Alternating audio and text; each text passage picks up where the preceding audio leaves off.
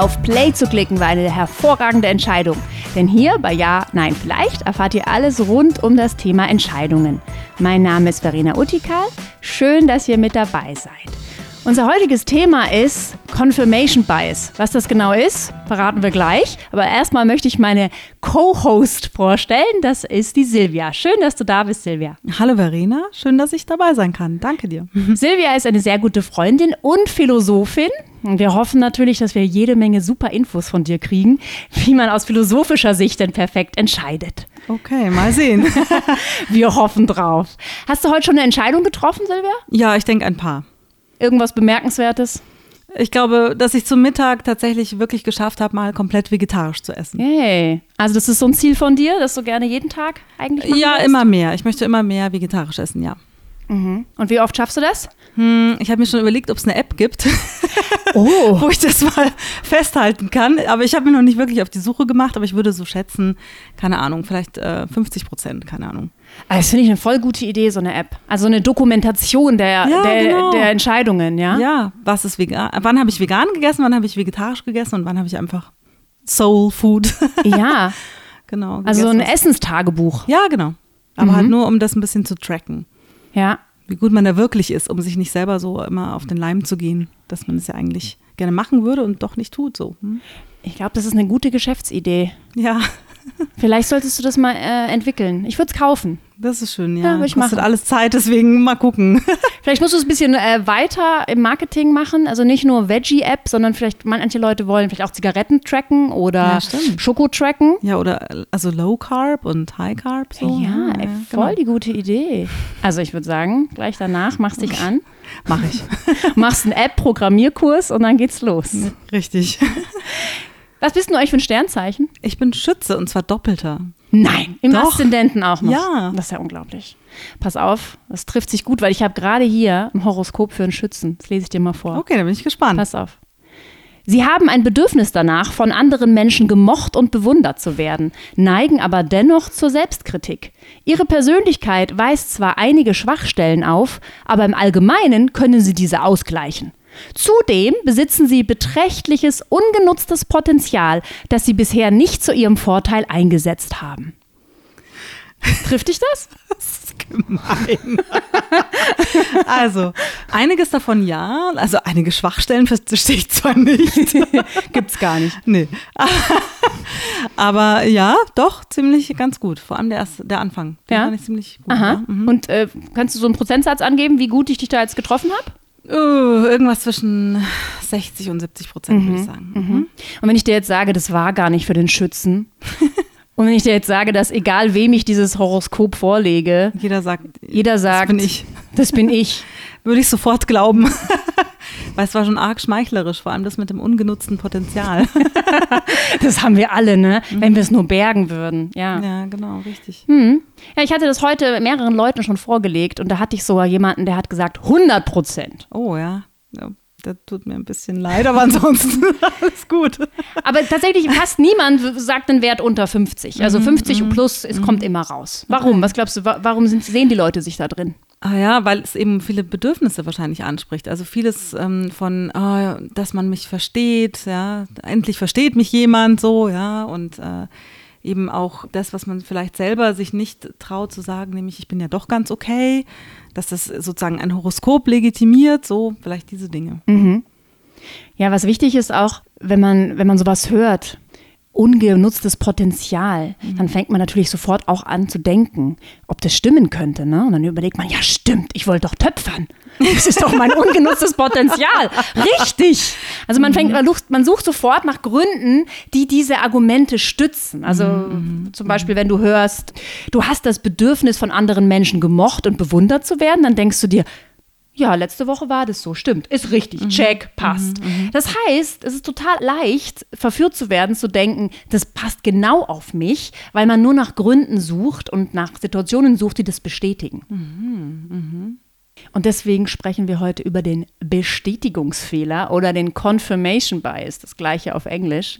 Denn es ist ein typischer Fehler, den Menschen begehen, dass sie immer nur nach Gründen dafür suchen. Also ich habe eine Meinung oder es wird mir irgendwas gesagt und ich soll das überprüfen, dann wäre eigentlich eine gute Idee zu sagen, ich schaue mal nach Kontraargumenten. Aber das tun wir ganz selten. Wir gucken immer nur nach Argumenten, die uns gut reinlaufen. Mhm. Kennst du das von dir? Ja, leider schon. ja, wärst du gern anders? Weiß ich nicht, ist wahrscheinlich einfach menschlich. Warum? Warum machen das Menschen? Also ich kann mir vorstellen, dass es halt einfach oft auch schwer, kompliziert und auch hart sein kann, der Wahrheit ins Auge zu blicken die Welt ist sowieso schon kompliziert genug, so ungefähr. Und wenn man sich dann auch noch selber so völlig hinterfragen muss, ständig. Ja, voll anstrengend, oder? ja. Sich mal in Frage stellen. Ja, und das ist dann auch so, ja, sowas bietet wenigstens Orientierung. Wenn wenigstens einer weiß, wie es wirklich läuft, nämlich man selber. Und was richtig ist, na man selber. Ja. Also bietet Orientierung, keine Ahnung. Ja.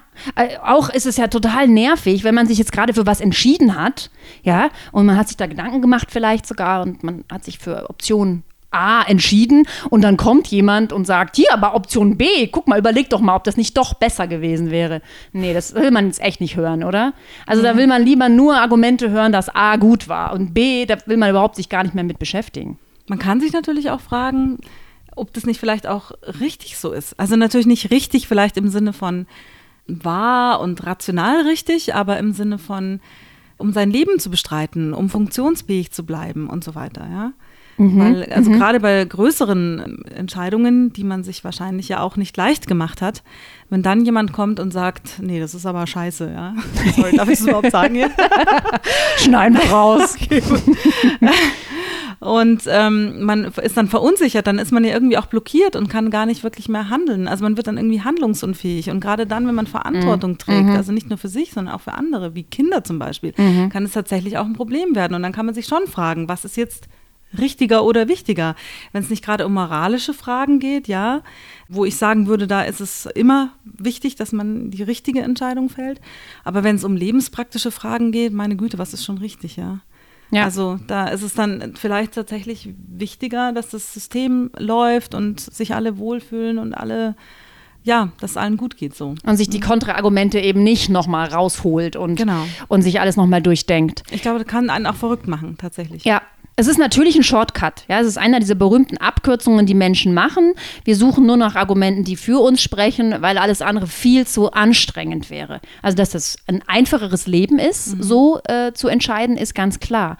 Aber siehst du da Gefahren? Also, wenn wir tatsächlich, du sagst es gerade eher das Positive, mhm. ja, nur so können wir leben. Ja, mhm. ja, ja. Aber was ist gefährlich dran? Machen wir es mal so, ich würde es mal vielleicht so anfangen. Also als, als ich Philosophie studiert habe, ja, also gerade am Anfang des Studiums, da ist es ja so, man lässt sich voll drauf ein und dann ist da einfach, man wird einfach mal komplett umgedreht. Also ich meine im Sinne von, äh, wie gesagt, Inside Out, Upside Down. und äh, man stellt Einmal alles Waschmaschine. in Frage. Ja, man stellt irgendwie alles in Frage. Und das ist wirklich eine ganz schwierige Zeit. Und ich glaube, also ich habe das auch so erlebt, dass ganz viele Leute da aufgehört haben mit dem Studium, ja, mhm. weil das packt man irgendwann nicht mehr. Und wenn man da keinen Weg findet, irgendwie wieder in so ein lebenspraktisches Denken und so eine Erdung, ja, kann man auch, gibt es Leute, die sagen das so, dann glaube ich, wird es wirklich anstrengend und schwierig im Leben. Also es ist schon, glaube ich, auch gut, diesen Weg zu finden, damit sozusagen ähm, ja so umzugehen, dass man funktional bleibt. Aber was es natürlich nicht werden darf, in meinen Augen, ist Borniertheit. Und das haben wir natürlich schon, glaube ich, gerade in letzter Zeit. Was meinst ähm, du damit? Naja, dass man einfach anfängt, oder was heißt anfängt, also dass man einfach nicht mehr nachvollziehen kann, warum andere anders denken, warum es andere Lebensmodelle gibt, dass es andere Lebensmodelle gibt, die genauso legitim sind, dass nicht die, die Wahrheit, die man selber als Wahrheit erachtet, die einzige Wahrheit ist, sondern dass es auch andere Wahrheiten gibt, die genauso legitim sind.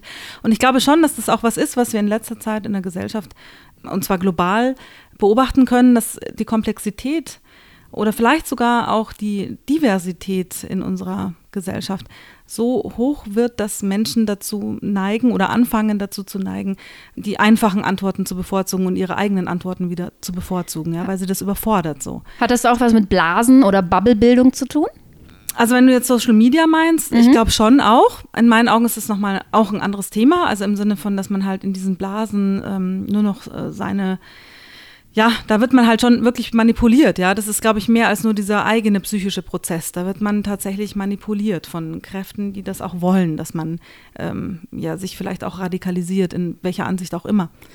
Aber wenn mal weniger extrem gedacht, reicht es schon, wenn Menschen, die eigentlich zu vernunftbegabten also vernunftbegabt sind und zu Urteilskraft neigen, ja, wenn die auch anfangen, unterbewusst, weiß ich nicht, mit dem Thema nicht mehr zurechtzukommen, mit dieser Multi- mit diesen vielen Möglichkeiten, die unsere Gesellschaft halt bietet und vielen Ansichten, die unsere Gesellschaft bietet und dann noch diesen globalen Kontext und dann anfangen halt so einfache Wahrheiten zu propagieren. Ich bin seit einigen Wochen jetzt auf Twitter. Ja, ihr könnt mir auch folgen. okay, gut, sorry. Ja, ja super. Nicht, oh yeah. je, yay, Twitter, yeah.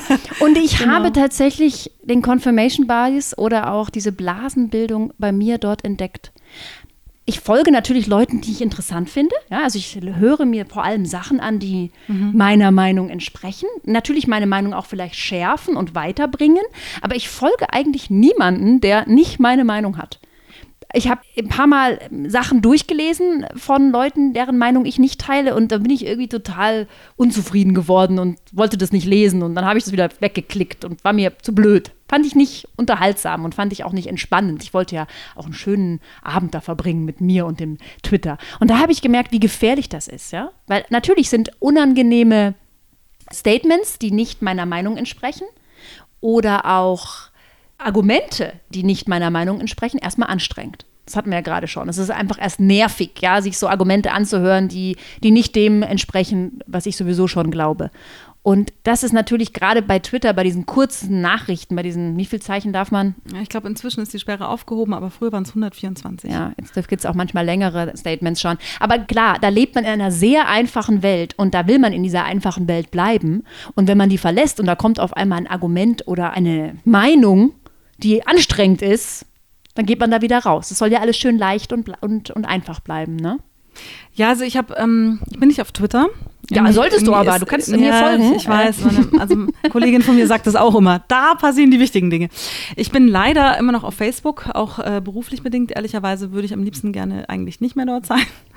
Aber was ich so wahrgenommen habe, also ich habe äh, eine Zeit lang nach der Wahl von Trump und auch kurz davor, aber vor allem danach, so amerikanische also das sind so medienkritische, mm, jetzt nicht Zeitschriften, sondern halt einfach Plattformen, Newsdienste verfolgt und, und, und dann irgendwann, und die waren auch eigentlich richtig gut, also sachlich, ja. Medienkritisch, sagst ja, du? Ja, genau, also mhm. also medienkritisch, Trump-kritisch, aber sehr aufgearbeitet.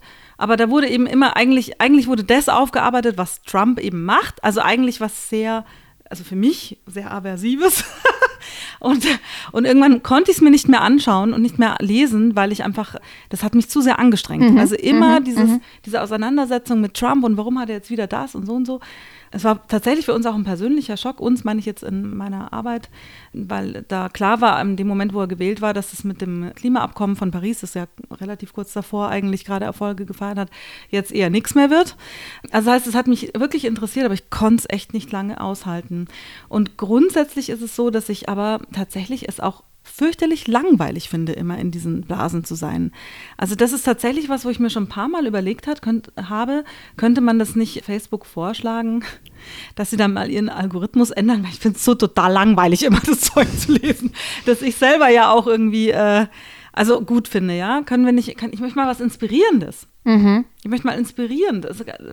Das, Warum Ahnung. macht Facebook das nicht? Warum glaubst du, haben die diesen Algorithmus gewählt? Naja, also sicherlich ist der höhere Suchtfaktor oder der höhere Attraktionsfaktor, ist, wenn man äh, eben Bestätigung bekommt. Ja. Ja. Wenn man nicht Ekel sieht, sondern eben schöne Sachen. Ne? Ja, oder eben nicht ständige Anforderungen, mhm. ja, sondern es ist, ich merke das auch, das hat schon, es hat schon so eine, so eine, so eine, wie soll ich sagen, so ein Suchtding, so, mal gucken. Aber eben, wenn man, also ich weiß nicht, wie andere Menschen ticken, aber bei mir ist es so, mich langweilt es irgendwann. Also tatsächlich ist es mir dann wieder anders anstrengend. Das ist wie so das Gefühl zu haben, irgendwie den Tag verbummelt zu haben. Ja. So, man hat seine Zeit verschwendet so. Ja. Nur YouTube-Videos geguckt, so auf die Art. So, ja, so genau. Nichts Richtiges, nicht, nicht gefordert worden. Nichts Gescheites gemacht, genau. Ja. Genau, mhm. am Ende des mhm. Tages mhm. ist man leer geblieben. Mhm. So. Mhm. Ja. ja, verstehe ich gut. Das ist eben dieser Trade-off, ja. Möchte mhm. man sich diesen anderen Argumenten entgegenstellen, dann hat man Reibung mhm. und die kann eben aber auch anstrengend sein. Mhm. Mhm. Und die meisten Leute wählen den Weg des geringeren Widerstands, also dieses ich bleibe bei den bei den Argumenten, die ich kenne und die mich wohlfühlen, die mich bestätigen. Und haben damit ein leichteres Leben. Aber weißt du, was ich noch nie verstanden habe? Ich habe noch nie verstanden dieses Argument, dass Menschen aus Faulheit irgendwas machen. Das kann ich mir einfach nicht vorstellen. Also ich bin kein Psychologe, ne? Aber ich kann mir das nicht vorstellen, dass tatsächlich eine Antriebsfeder vom Menschen ist, dass man Dinge aus Faulheit nicht macht. Also ich kann Angst verstehen und ich kann es irgendwie nachvollziehen, dieses Machtthema, ja? Das sind für mich alles nachvollziehbare Gründe. Aber Faulheit. Du kannst nicht verstehen, dass Menschen aus Faulheit was nicht machen. Also nicht, wenn es so um so wesentliche Dinge geht, ja, tatsächlich. Naja, also ich kann das schon verstehen. Also aus Faulheit habe ich keine Lust, äh, das Bad zu putzen. Ja, Aus Faulheit habe ich keine Lust zu kochen. so, ja? Aus Faulheit habe ich keine Lust, den Be Aber ich meine Bericht so- abzugeben. Das, das, das verstehe ich alles, ja. Aber ich meine so essentielle Dinge. Also so wirklich wichtige Dinge. Zum ja. Beispiel? Ich bleibe in einer Beziehung, die fürchterlich ist, weil ich zu faul bin oder so. Oh. Oder man hört, oder man hört ja oft irgendwie so, also man hört oft, das ist wieder so ein Satz, ne? Aber ich habe schon ein paar Mal gehört, dass Menschen argumentieren, ja, ist doch klar, die Menschen halt, sind halt so faul. Und ich glaube das immer nicht. Ich glaube nicht, dass ein letzter Grund, ein letzter Handlungsgrund für den Menschen Faulheit ist. Oh. Ich denke, dahinter steckt immer doch noch eine Angst oder doch noch ein Zwang oder doch noch irgendwas anderes. Pass auf, es gibt ein super Beispiel, das du vielleicht sogar auch schon kennst. Das war ja gerade groß in den Medien vor einigen Wochen. Die Frage, ob wir die Organspende neu regeln sollen. Kannst du dich erinnern? Ja. Da ging es darum, dass in Deutschland nur 12 Prozent der Erwachsenen Bevölkerung Organspendeausweise haben. Und in Österreich dagegen haben wir über 98 Prozent Organspender. Und ich glaube, viele Leute sagen, Österreich und Deutschland, die unterscheiden sich jetzt nicht in so vielen Punkten. Das sind vielleicht Länder, die man sonst in ihrer Mentalität hm, in den meisten Aspekten vergleichen kann, ohne große Unterschiede zu finden. Aber da riesiger Unterschied. Und der Grund dafür ist, dass in Österreich gibt es keine Organspendeausweise, sondern man muss sich eintragen, wenn man nicht Organspender sein möchte. Man nennt es auch den Default-Effekt, der das treibt. Also, wie du sagst, nur weil's weil Leute faul sind. Nur weil Leute faul sind, haben wir riesige Organspendezahlen. Das ich funktioniert einfach nicht. unheimlich gut. Ja, ich glaube das nicht. Sorry. Ich glaube, dass die Wissenschaftler, die so eine Theorie aufstellen, nicht genau hingeguckt haben. Ich glaube, dass, und, und by the way, ich bin Österreicher, wobei die Österreicher sagen werden, was? Die ist doch keine Österreicherin, na wirklich nicht.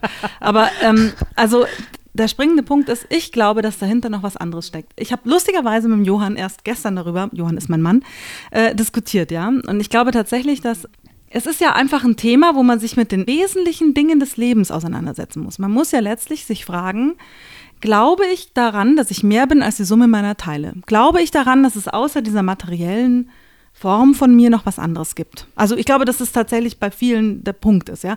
Also dieses, ich möchte nicht Organ spenden, hat irgendwas zu tun mit einer expliziten oder impliziten Spiritualität.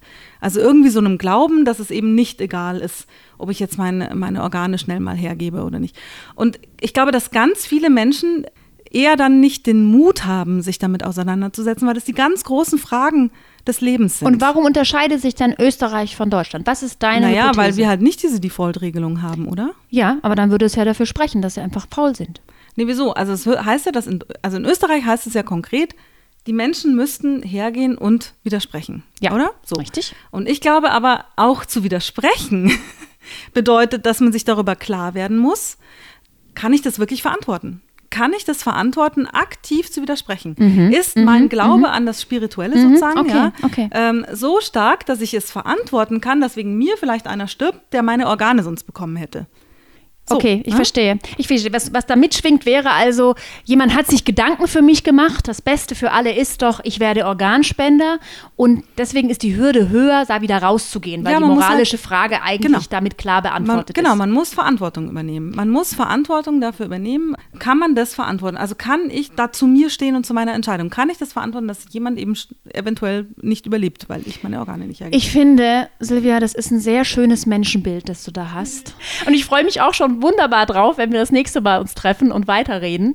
Du hast ja gerade schon ein bisschen anklingen lassen, du bist nicht nur Philosophin, sondern du bist auch noch Nachhaltigkeitsberaterin. Mhm, Jetzt habe ich das Wort fast nicht rausgekriegt.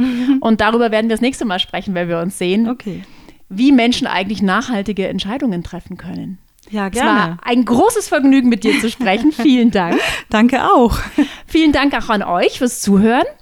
Unseren Podcast könnt ihr überall da hören, wo es Podcasts gibt. Das heißt bei AudioNow, Deezer, Spotify, iTunes und natürlich auf der NTV-Seite oder in der NTV-App. Hört auch gerne bei anderen Podcasts rein, wie zum Beispiel Dit und Dat und Dietrich mit der anderen Verena oder auch wieder was gelernt. Schön, dass ihr dabei wart. Bis bald.